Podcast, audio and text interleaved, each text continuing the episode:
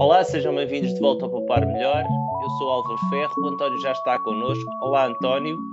Olá, Álvaro. António, viva o Benfica! vamos, já vamos voltar ao Benfica, vamos falar, vamos primeiro, primeiras desgraças, depois a felicidade.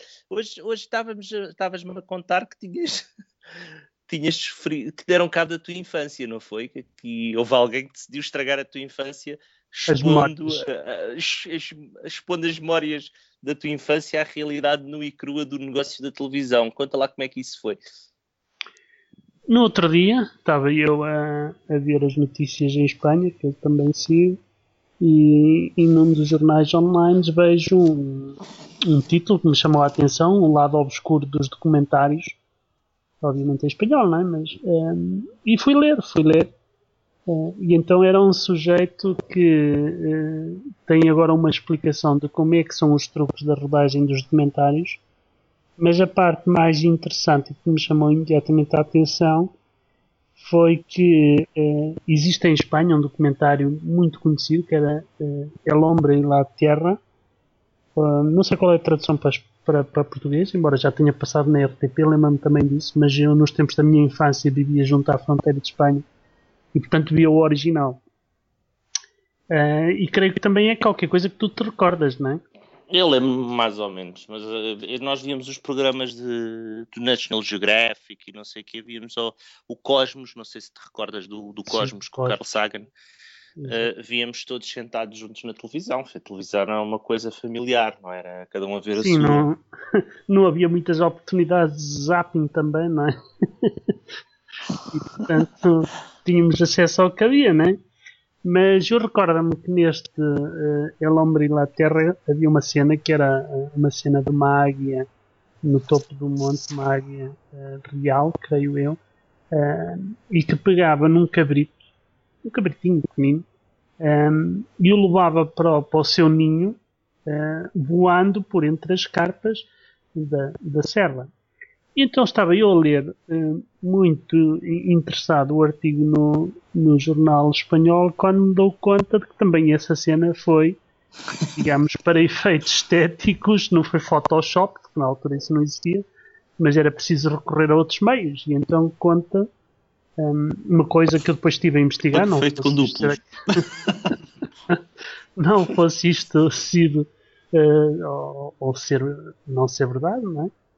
Mas então o que eu fui, fui ver é que aparentemente a cena foi feita matando-se o cabritinho, esfolando-se o cabrito, metendo-se papel de jornal para dentro do cabrito e depois a águia finalmente conseguia pegar no cabritinho e voar com ele. Aparentemente a águia também era uma águia treinada, que foi uma coisa que me chocou imenso. Ou seja, pensando que no início chamávamos Viva o Benfica, não é? Uh, se calhar uma águia como aquelas que está treinada para voar sobre o Estádio da Luz também daria uns documentários XPT. Sim, então comecei a. Mas foi só sobre esse documentário?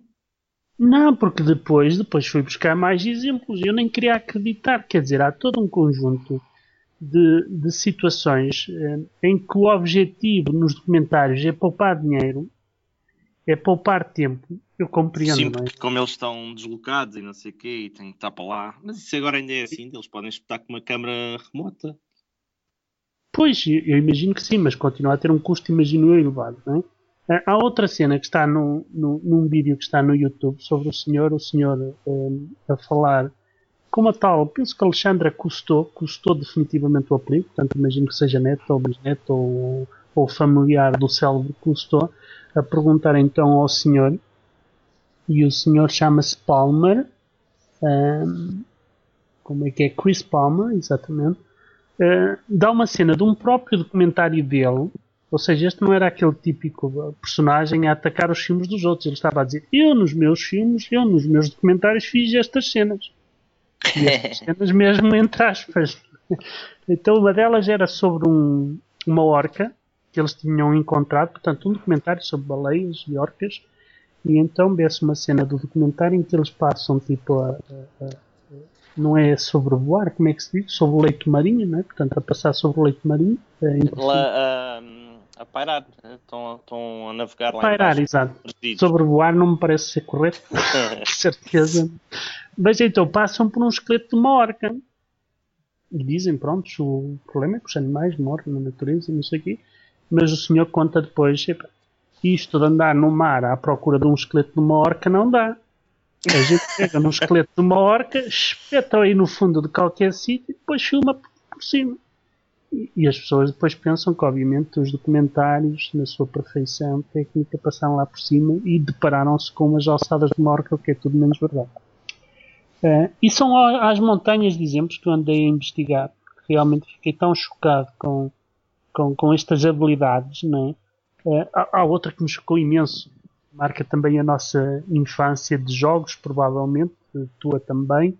Eh, isto está a ser completamente feito sem rede, mas acho que desta vez vou-te apanhar. Tu, célebre jogo dos Lemmings, não, não Os conheceste? Lemmings, então eu trabalhava na Porta e Data, nós trouxemos eh, em 1991, trouxemos a primeira versão de Lemmings para Portugal.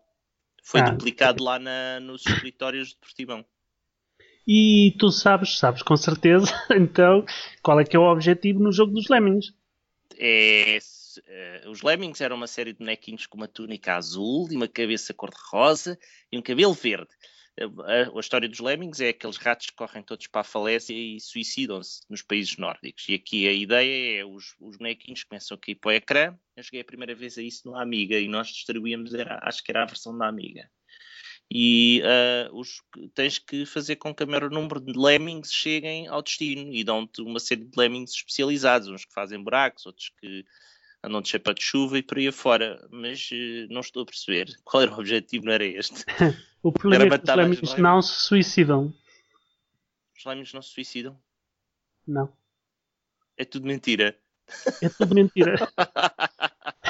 E então houve um documentário da Disney, acho Mas que eu punha-lhes 50 bombas. ou 60, Eles explodiam, uns que eram uma bomba e pum! Aquilo abriu um buraco no chão e era lemmings por todos os lados a inchar.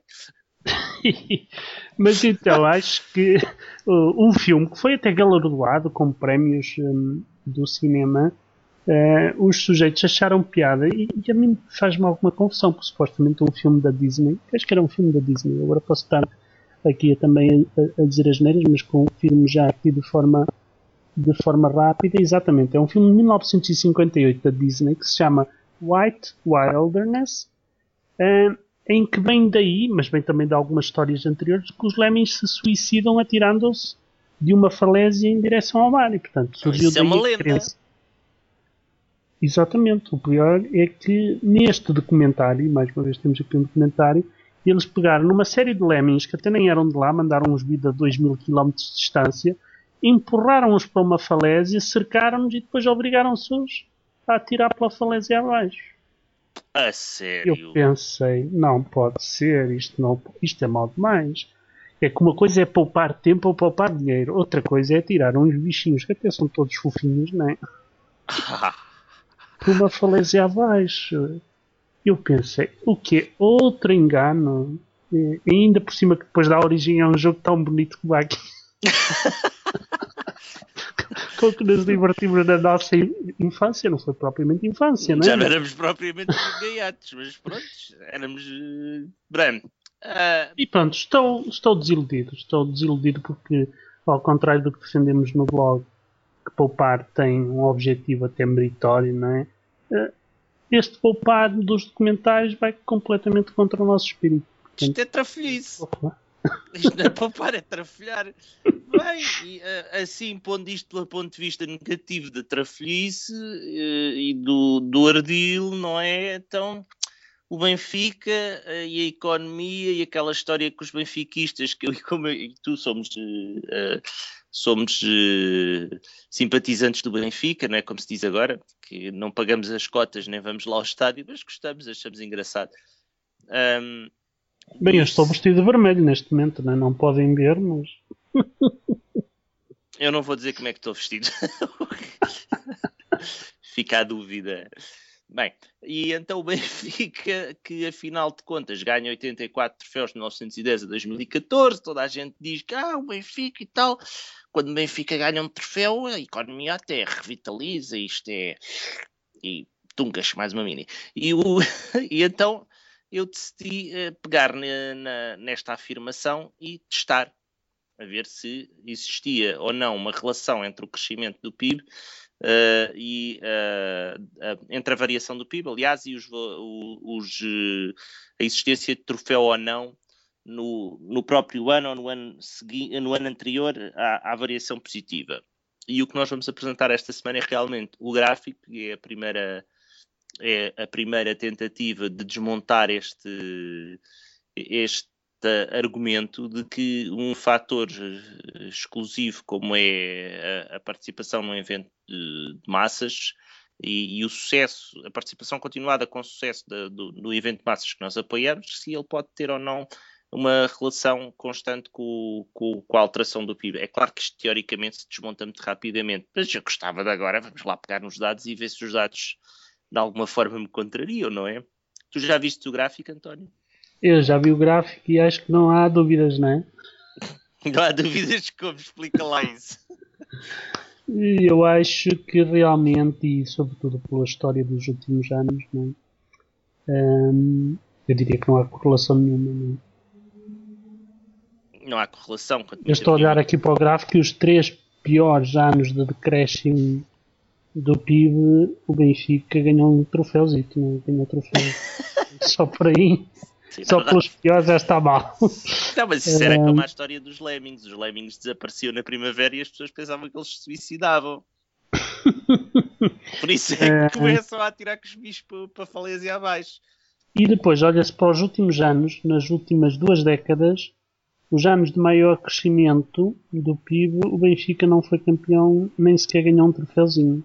Não ganhou um troféu, foi o, o deserto para o Benfica entre 1996 e 2013, em que não ganha nenhuma das. Eh, nem um campeonato, nem uma taça, e nem sequer chegou à taça dos campeões, ou da Liga dos Campeões, ou à taça ibérica, ou seja, não ganhou nenhum dos das taças relevantes que constituíam o palmarés do Benfica atual. É?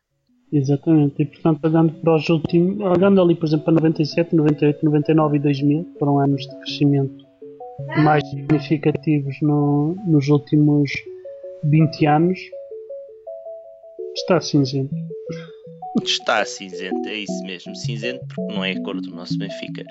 António, esta semana ficamos por aqui. Obrigado, António. Adeus, Álvaro.